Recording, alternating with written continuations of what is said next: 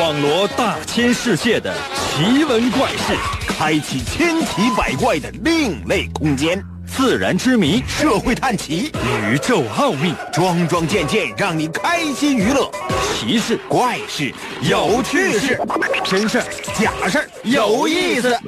天下之大，无奇不有，信与不信，全在你一念之间。信不信？有你。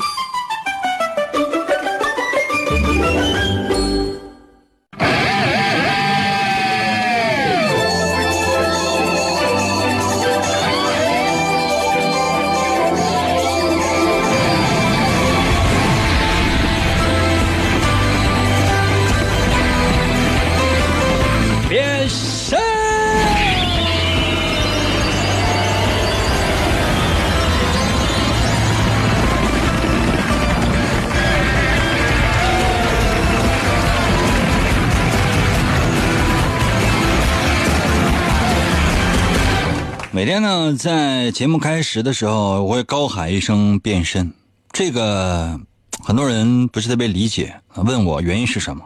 嗯总说那个赢哥，你是不是就真的就变身了？是不是就是变身成超级英雄过来拯救我们于水火呢？朋友们，不是的，嗯嗯，他其实是对我以前工作的一种追忆啊。呃，很多人可能老一类呢是比较了解，就我以前是做什么工作的啊。我呢就是去街上啊卖雪糕的，走到街上，我原来我就喊雪糕。啊，现在可能不是特别流行了，没有办法，我也转行，正好呢当了主持人，嗓子练出来了。现在喊的是变身，明白没有？明白没？他最主要的目的就是对往昔的一种追忆啊，我觉得是不会忘本的。如果哪天我就是节目开始的时候我没有喊变身，我喊的是雪糕。可能有些朋友说，然后然后呢，我可能就是就是回去卖雪糕了。来吧，神奇的信不信由你节目，每天晚上八点的准时约会。大家好，我是王银。这么长时间以来呢，一直为大家伙做测试，不知道大家伙啊是不是已经习惯了？要习惯的话呢，那就好了；不习惯的话呢，你可以忍一忍。我们每天呢都有一个主题，主要呢是为了纪念一个人。今天的主题是幻想，说科幻也可以，但我为什么要把它定义为幻想呢？我总觉得幻想这种东西听起来可能更有一点点玄妙的味道。今天是科幻小说之母玛丽雪莱的生日。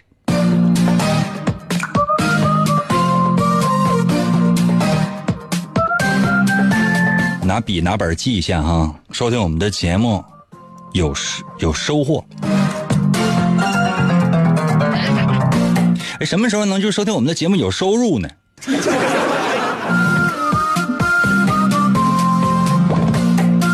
大家共同来幻想的这一天吧。说到玛丽雪莱呢，可能很多人不是特别理呃，不是特别清楚。但如果说提到她老公呢，也叫雪莱，这是一位诗人。是不是更有名气一点？其实呢，要是提到一部作品，我相信很多人就知道这个人了。这个小说的名字叫做《弗兰肯斯坦》，有没有看过？或者说起码听说过吧？嗯，很多人把它译为叫做科学怪人。在一九一八年的时候，这个玛丽雪莱呢，她是创作了。文学史上第一部科幻小说就叫《弗兰肯斯坦》。先简单的跟大家伙说说这个玛丽雪莱。所有的这个但凡有心的朋友，拿个笔拿个本记一下，或者说你记在手机上，每天一个知识点，知识点，每天一个知识点，告诉你就收听我们的节目，它是不白听的，快一点的。可能有些朋友说，你要再这么逼我的话，那我走了哈。那小的时候，家长没有说让你好好写作业吗？啊，那老师是没说你就是就是让你好好学习吗？那现在主持人跟你说这些话，这你还不听？你小的时候本来学习就不好，你怎么还不听呢？今天所有收听我们节目的朋友，把你的学历啊，把你的学历给我发送到我的微信平台，说英哥我是什么什么学历，真的假的我不管啊。完你你可以可以说真实的，你也可以过来吹啊。那如果说特别实诚的朋友，可以把你这个毕业证、你拍的照片都给我发来。反正只有我能看到，谁也看不到，行不行？嗯，咱就来看一看，我就让你记录一下，能怎的？你得知道，别人提哎，科学怪人，什么是科学怪人？你不知道，你知道这个弗兰肯斯坦，嗯，但你不知道他的作者是谁。现在给你介绍这个作者的生平，你还不拿笔拿本记一下？你要看什么？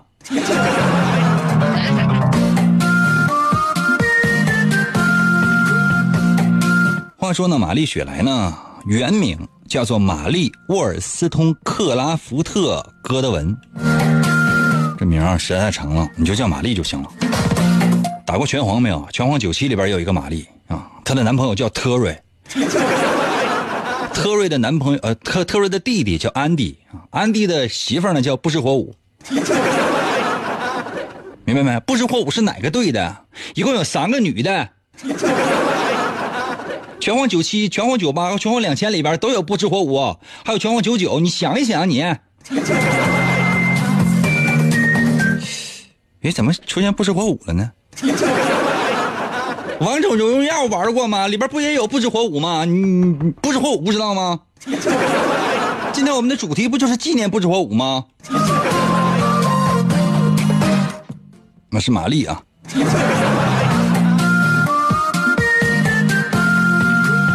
哎呀，这个玛丽出生之后才十天，玛丽的妈妈呢，就是因为叫产后热就过世了。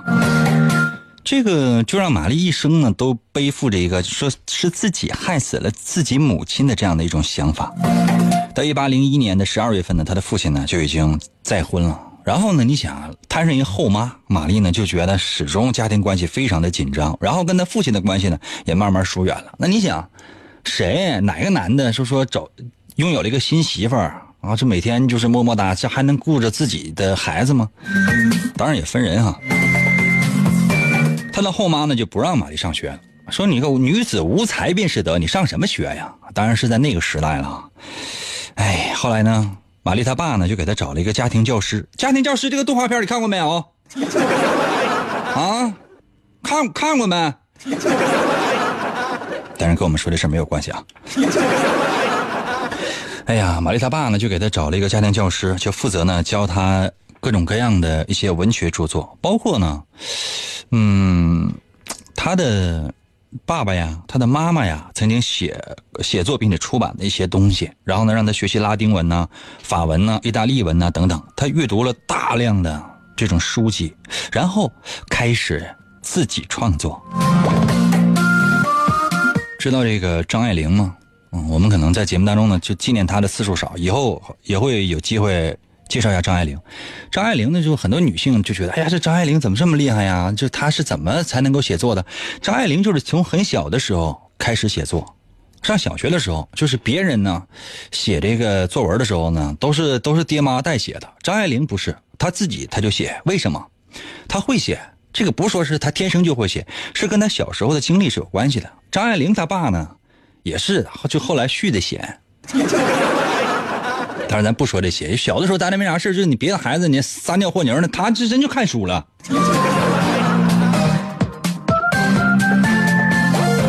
来吧，咱们说说科幻作品《弗兰肯斯坦》。其实呢，他最有影响力的玛丽雪莱最有影响力的两本书呢，就是《弗兰肯斯坦》和《最后一个人》啊，还有呢，《永生者》等等等等，都是啊。那么这个弗兰肯斯坦他讲的是什么样的一个故事呢？如果你是看过这本书的话呢，也可以把这个故事情节呢发送到我的微信平台来。因为说实话，我怕我自己记得不是特别清楚。你发来之后，然后呢，哎，也给我提个醒。一会儿呢，我再为大家伙介绍一下有关于这个弗兰肯斯坦的故事究竟是怎样的。我们今天的所有的测试的内容呢，都是围绕着幻想来进行的。准备好了吗？现在拿出你的手机，打开你手机的微信功能。我要出今天的第一题。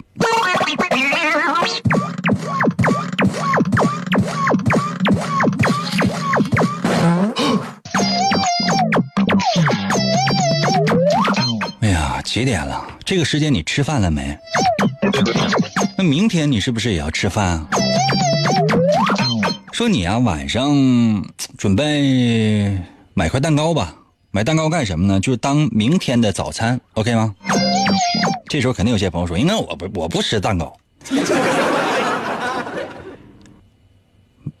必须买一块。”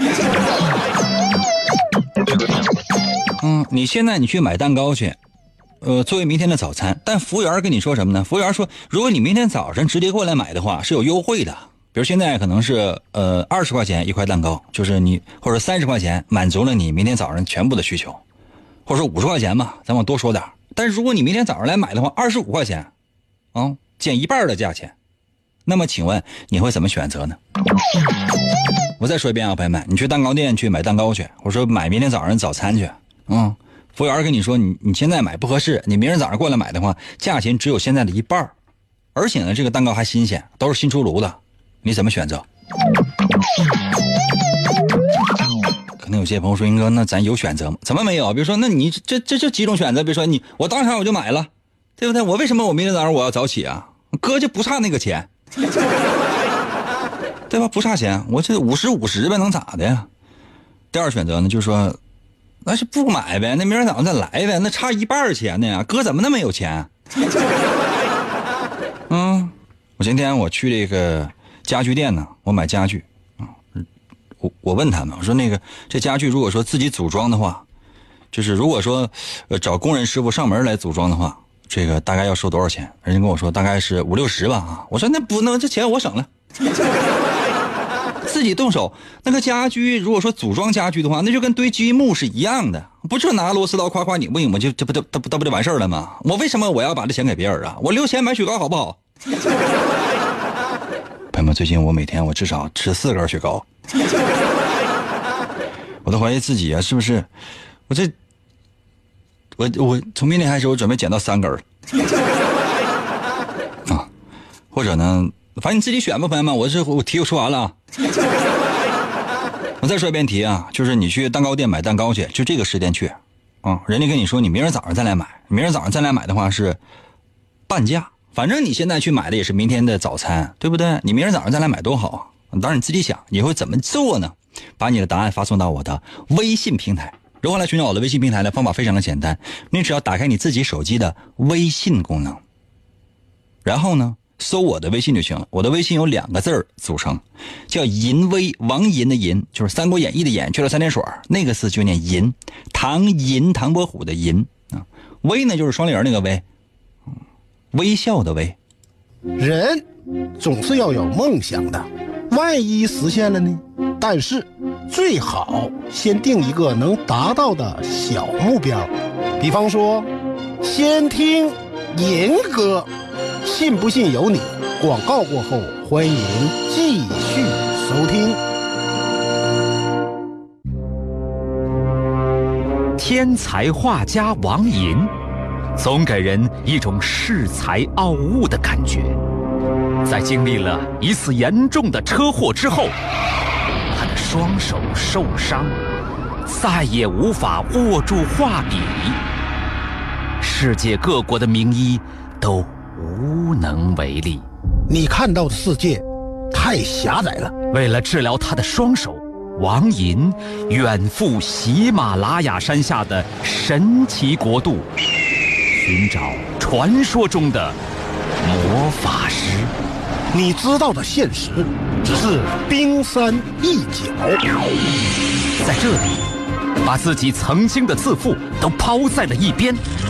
他开始学习鲜为人知的精神感应、语言动力学和多维空间意念表达能力的学问。你能控制语言，扭曲真相，变身为奇异银歌的王银，双手也逐渐康复。你穿越时空，只为保护世界而生。他利用超自然的神奇语言能力，维护地球和平，拯救着即将崩塌的多维世界。哇！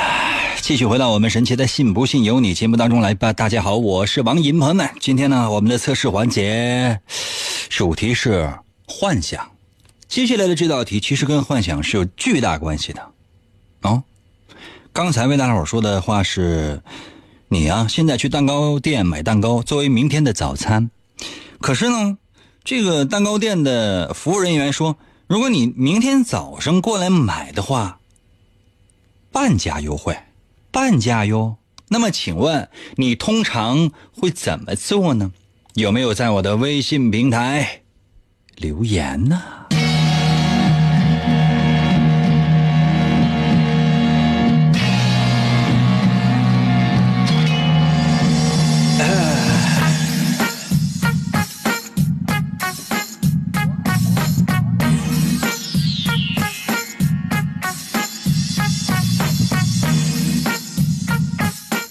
勿在我的微信留言啊！上个月工资高，我吃啥狗吃啥啊！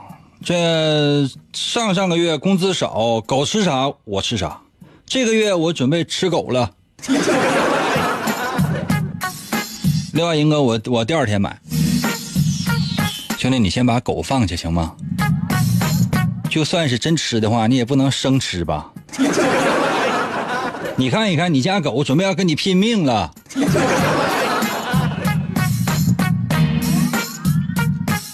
我是目前为止我是不吃狗肉的啊，以前吃过，然后后来呢，我呃跟狗呢有了一个非常奇妙的一次缘分，后来我就再也没有吃过一口狗肉。老爷类可能能知道这里边的故事。朝阳呢，我的微信留言说，第二天早上买呗，那半价我可以买两份啊。是哈。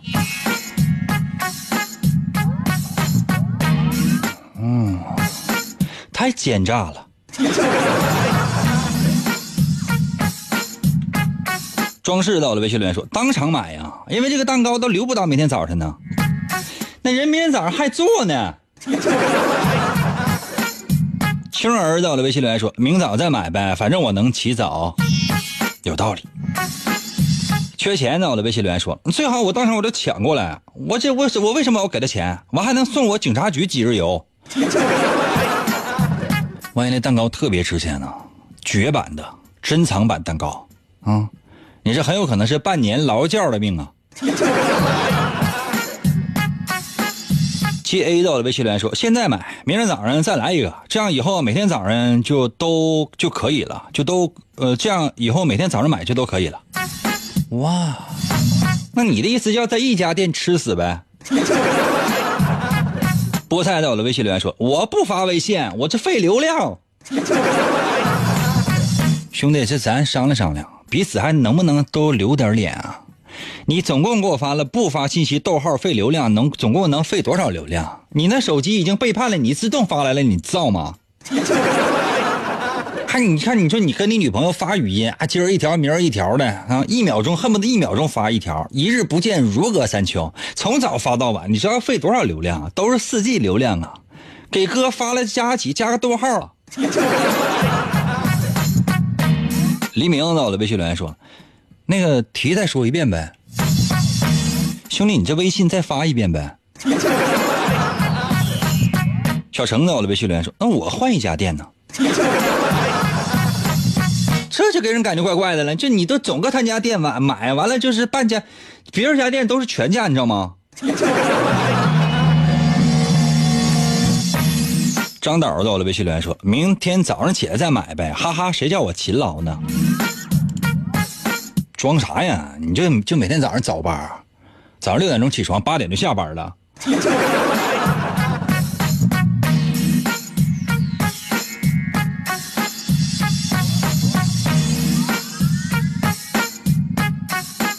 我圈圈子，我的微信留言说了，这家里的趁狗屁一顿早餐五十啊，半价还二十五啊啊，都是村村长啊。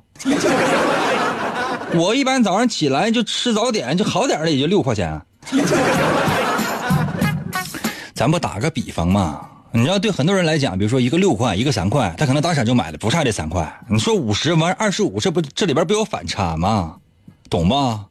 那我吃早餐都是吃头天晚上的剩饭，我找谁了？那出个题就让你过来答一下，你怎么买他？你这他对人生产生质疑了。你这名我没念全，还五五圈圈，你跟谁俩呢？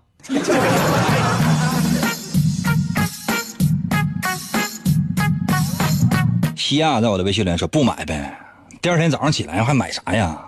就是那这醒的晚一点就睡过去了，那不吃早饭是不是还能省点 兄弟，你有没有想过，你要是真是睡过去，眼睛一直不睁到晚上的话，晚餐都省了。最关键的问题是，你要一直都不睁的话，你这辈子连房都不用买了，直接找个小匣就装里了。服务员啊，咱这还有小匣吗？整个方方正正的给他，那盖打开之后里边还有音乐呢。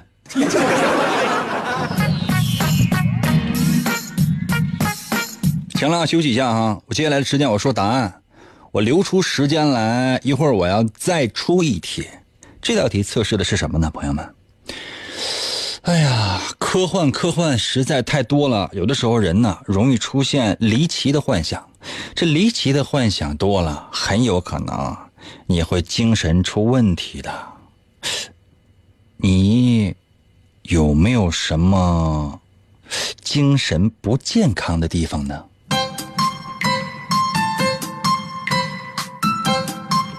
老规矩，我说的对，在我的微信平台留一个字准。我如果说的不对的话。那你能把我怎的？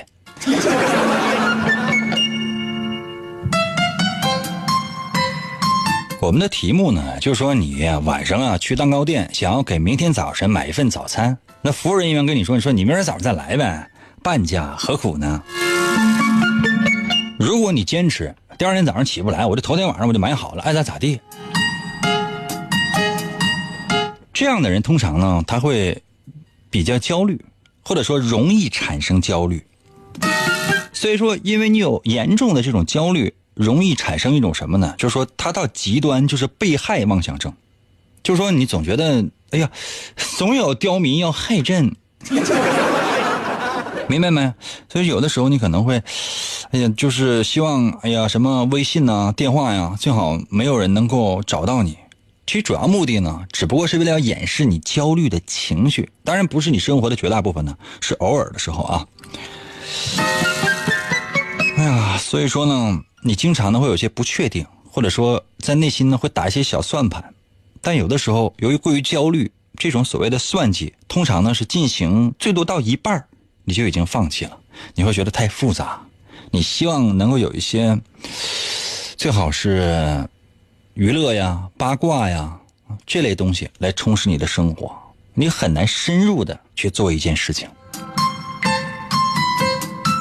如果呢，你是这么想的，比如说，哎，那比如说我先买一点呗，对吧？明儿早上起来，我起得早就过来买，啊，反正便宜。我起不来的话无所谓，因为我先买了一点对吧？这样的人呢，嗯，日子过得日复一日吧，年复一年吧。经常呢会觉得得过且过，就是有的时候会觉得空虚。你的激情和信念呢，往往被这种拖拉慢慢的就磨灭了。所以说，你经常会需要别人的安慰你啊，或者激励你啊，能够有一个人让你依赖，你会觉得这个日子好过一点点。其实你知道，这些人就是你依赖那些人啊，你希望他们给你一些激励。这些人，比如说我，其实也挺消极的。但是呢，你就希望每个人都能够用正能量来影响你，可能吗？王姨的漫画第一部里面，其中有一幅就是你只能用自己照亮自己，你自己都不把自己照亮的话，谁能把你照亮啊？别人都跟他装灯啊。如果你的选择是呃晚上不买了，对吧？第二天早上起来过来看情况啊，万一要真便宜呢，对吧？这样的人通常很现实，就是你不太会把时间浪费在无聊的事上。所以说呢，你对这个世界充满了各种各样的探索的一种欲望，很好奇，所以呢，你不是特别会有精神方面的一些妄想啊，或者精神上面有一些呃分裂不健康这样的一种症状。也就说，这样的人大多数人是比较积极、比较正面的。你讨厌。如果呢，你是一定会在第二天早上起来买，对不对？就你说你这便宜，那必须来买呀。嗯，这样人哈，你看跟刚才就差那么一点点，所以说他会有一种强烈的幻想症。什么叫幻想症？就是说在无聊的时候经常做一些白日梦，经常会觉得，哎呀，我要是赢哥该有多好。或者你说我要是马云呢？我要是大明星，我要是周杰伦呢？而且经常做一些这个梦呢，它并不符合你现在这个年龄啊。所以说醒醒吧，兄弟，醒醒吧啊！死了那条心吧。如果我说的对，在我的微信平台给我留一个字准；如果我说的不对的话，你爱干什么你就干什么，啊！不要对我取关呐。休息一下，我马上回来啊。为什么我和别人不一样呢？你为什么一定要和别人一样呢？你也能闪亮，只要你的心里有和银哥一样的阳光。信不信由你。广告过后，欢迎继续收听。王银，一个无所事事又脾气暴躁的问题男人，曾经连续向五十个女人表白，结果却是次次失败。滚！一次偶然的经历，他被一位女神的话所打动。你喜欢广播吗？王银那干涸的内心又重新燃起对爱情的希望。为得到女神的芳心，他进入了广播的世界。基本功练习，啊，我呃，便以惊人的速度进步。已无语。在女神的目光注视之下，王银不断磨练自己的语言技巧，一路披荆斩棘，过关斩将，向着心中遥远的未来勇往直前。哎，继续回到我们神奇的“信不信由你”节目当中来吧。大家好，我是王银，朋友们，今天呢是我们的测试环节，主题呢叫做幻想。刚刚呢也为大家伙介绍了这个主题的由来，因为呢今天呢是科幻小说之母叫做玛丽雪莱的生日。刚才呢咱们也介绍过了，有一部书叫做《弗兰肯斯坦》，那也叫做《科学怪人》。嗯，我相信很多人一定听过这个故事。他讲的是什么呢？就是说，有这么一个年轻的科学家哈，他呢就是，嗯，就很帅。这是前提啊，就是他很帅。你现在你演什么电影电视剧，你男主角不都得非常帅吗？女主角不都得非常美吗？男长真难看，女长真难看，那谁看呢？小鲜肉吧，嗯，就让谁演呢？就让杨洋演，杨洋啊扮演那个弗兰肯斯坦啊。然后女主角呢？这里边其其实没有女主角，行不行，朋友们？同意的话，在我的微信平台说“英哥么么哒”。当时呢，就是说这个弗兰肯斯坦啊，这这是个科学家，他是希望那个能够这个搞些新发明、新创造。然后呢，他就找来很多尸体啊，这个脑袋呀，那个眼睛，那个鼻子啊，就是反正谁就搁地下捡呗，就是哎，这谁手指头？走走道去，哎呀呀呀呀呀！哎呦天，这谁后背放这了？拿过来之后呢，就组成了一个人体，把这各种各样的器官呐，就内脏啊，包括这个四肢、脑袋什么的，就组成了一个。然后呢，这你这这也活不了啊！这都死多长时间了？这咋活？就是把天上的雷电就引下来了，劈在这人身上，你这多多损！人都死了吧，还拿雷劈人家？劈完之后呢，就是这他组装这人，他就坐起来了。谁呀？谁把我叫起来的？啊，弗兰肯斯坦，你说这这一看，你这这玩意儿，这科学不是要这不是科学怪人了，他其实是个巨人，就特别高大，就把这个这拼接人吧，就给拼出来了。这个拼接人呢，就他非常善良，但长得太难看了。你想这拼的一块一块的，都都都色儿都不一样。嗯，然后呢，就是自自己觉得待着没啥意思。有一天就找科学家弗兰肯斯坦，就说：“你给我整个对象呗。”弗兰肯斯坦，我上哪给你整对象？我就跟你说，我就是在大马路上，我捡你的零件，我你知道我捡多少年？上哪给你整？你这扯淡没有？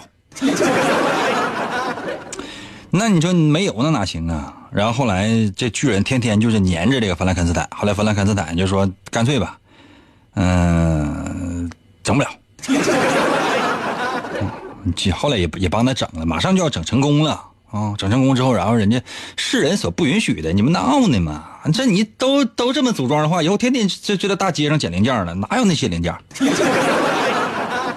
后来呢，就是说这故事反正就挺反正挺挺惨。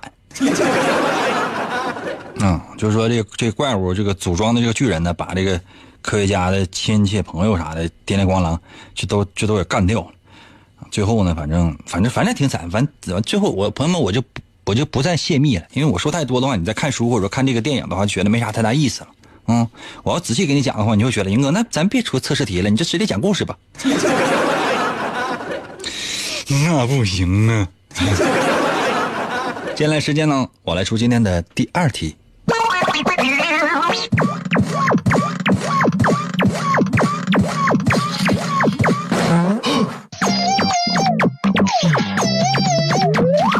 题目呢是这样的啊，说有一天呢，你已经做好准备了，要跟一个朋友，比如说男的可能是哥们儿啊，女的可能有一个闺蜜，反总之是跟朋友啊，要一起去逛街去。切记啊，这个不是说男朋友还是女朋友，就是跟哥们儿啊或者说闺蜜啊去逛街上街。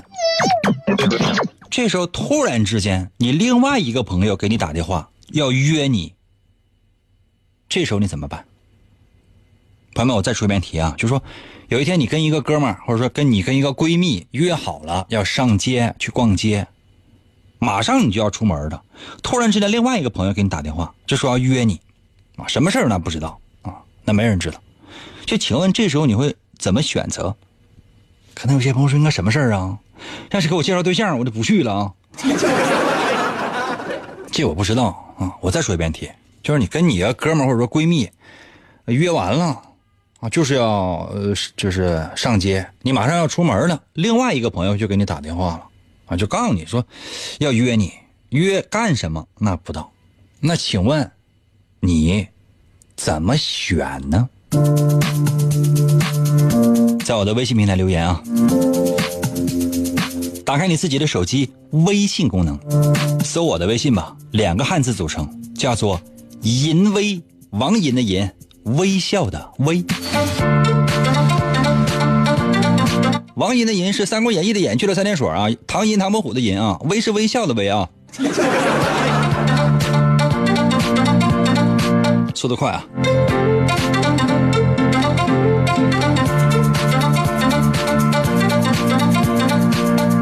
王在我的微信留言说了，问清楚啥事儿呗？要借钱肯定不行。那万一要给要还钱呢？那要还钱呢？那怎么的？就是就是你跟朋友约好了，怎么就不去了？L U 到了微信留言说，把俩人就约一起去呗。那万一这俩朋友不和呢？他俩就是见见面就掐。子熙到了微信留言说，两个都约一个地方呗，上午约一个，下午约一个呗。安排好的话，那不撞车就可以了。哎呀妈呀！你这家伙，你这这下这还不够你忙叨的呢。灰灰到了微信留言说：“一起逛呗，然后一边逛一边说事儿呗。”拉倒吧，找你有啥事儿啊？我跟你说，这他找你也是逛街。雨蝶到了微信留言说：“拒绝呀，不问什么事儿，果断拒绝。已经与人约好了，绝对不能放人鸽子。”嗯有可能，万一说第二个人就是给你打电话说，你知道吗？约你要去逛街那个朋友，他加入了传销组织。你去的话，那就那就完了，出不来了。就在附近的河边就能找着你，你跟他浮尸呢。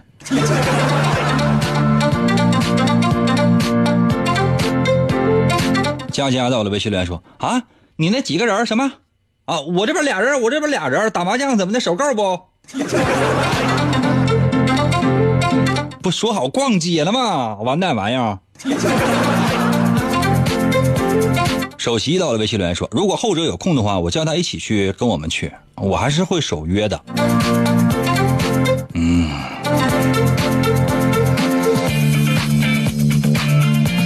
一楼在我的微信留言说了实话实说啊我今天约了朋友要双方嗯认识的话那都不介意那大家一起溜达呗。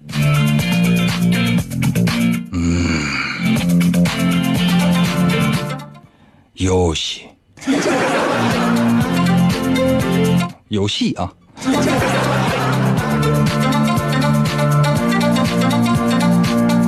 哥哥在我的微信留言说我会把另一个推掉。谁是另一个呀？啊，这上来就说把另一个推掉，谁是另一个？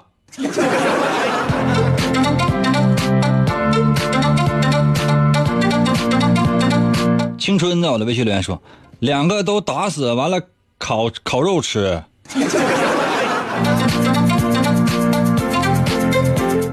这是朋友啊，这是朋友啊，他不是不是肉块啊。你平时都提了二斤肉上街，完了管他们叫闺蜜吗？花卷儿在我的微信里说约那必须约，一般说约都是好事儿。约架。柳树啊，树叶在我的微信留言说了啊，我的原则就是见风使舵。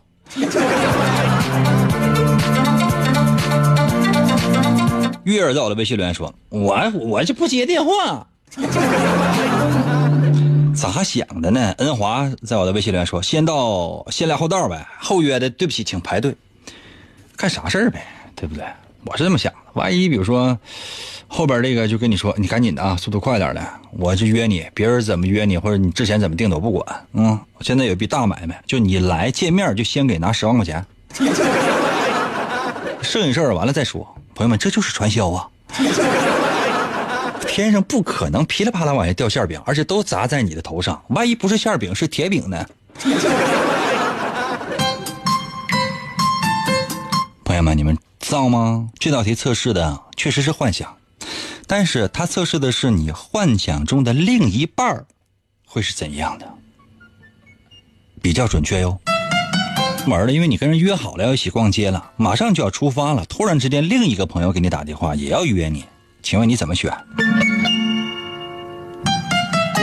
那如果你嗯，把这个朋友干脆叫来吧，一起逛呗，无所谓，对不对？就三人行必有你师娘，叫来一起逛无所谓。通常选择这样的，就说。嗯，如果陌生人会觉得你非常的闷，就不太善于言辞。只有熟了之后，可能会发现你其实挺开朗、挺开朗的，身边也真不缺乏朋友。因为呢，如果要是没有人陪你，你会觉得挺孤单的。不过呢，如果一旦有了另一半，马上就重色轻友，因为这样的人是比较缺乏安全感的。所以说，你将来真是有了对象之后，会以对方为中心。其他的人你不是很很计较，所以说通常这个选择的男性是比较有依赖性的。如果是女性的话呢，那就娇滴滴呗。如果你你选择是哎，我上午陪这个，对吗？你不约我吗？咱们下午我再陪你，怎么样？这样的人通常是比较花的，懂吗？就特别懂得交际。而且给人感觉非常的豪爽，爱结交人。如果是女性选择了是这个，你放心，一般男的是驾驭不了的。嗯，但如果说是男性选择这个的话，一般这也算正常。通常这个选择的人他是比较放荡不羁的，想要驯服这样的人这比较难。如果你决定拒绝，必须拒绝，因为你先约了别人，这样的人他是有原则的，懂吗？就是你每做一件事情都是有计划的，有计划的去做每一件事情，走每一步，即便有突如其来的事情给你一些烦恼，你做事还是有条有理的。所以说，你对你的另一半要求非常高，甚至有些苛刻和严格，而且你也希望对方守时并且有内涵。光有美丽的外表，其实也行。开玩笑啊，你更重内涵哈。那如果还有一种选择，可能没有人选，就说你看哪朋友好，嗯，比如先约你的朋友，你觉得不够好，后约你的朋友比就是跟你关系更好更铁，你选择后者。看感情，那这样的人通常比较理智，而且呢，结交朋友也是有选择性的，就是你比较清楚你想要的是什么，所以说你将来在搞对象的时候，在选择结婚对象的时候也是非常会非非常慎重。这样人要么不选，要选就一定选最好的，所以说经常呢。会有些被淘汰的人恨你，我说的对吗？老规矩，如果我说的对的话，在我的微信给我留言一个字准；如果我说的不对的话，随便你可以说些什么都行。每个人都幸福哟。今天就到这儿吧，明天同一时间等你啊。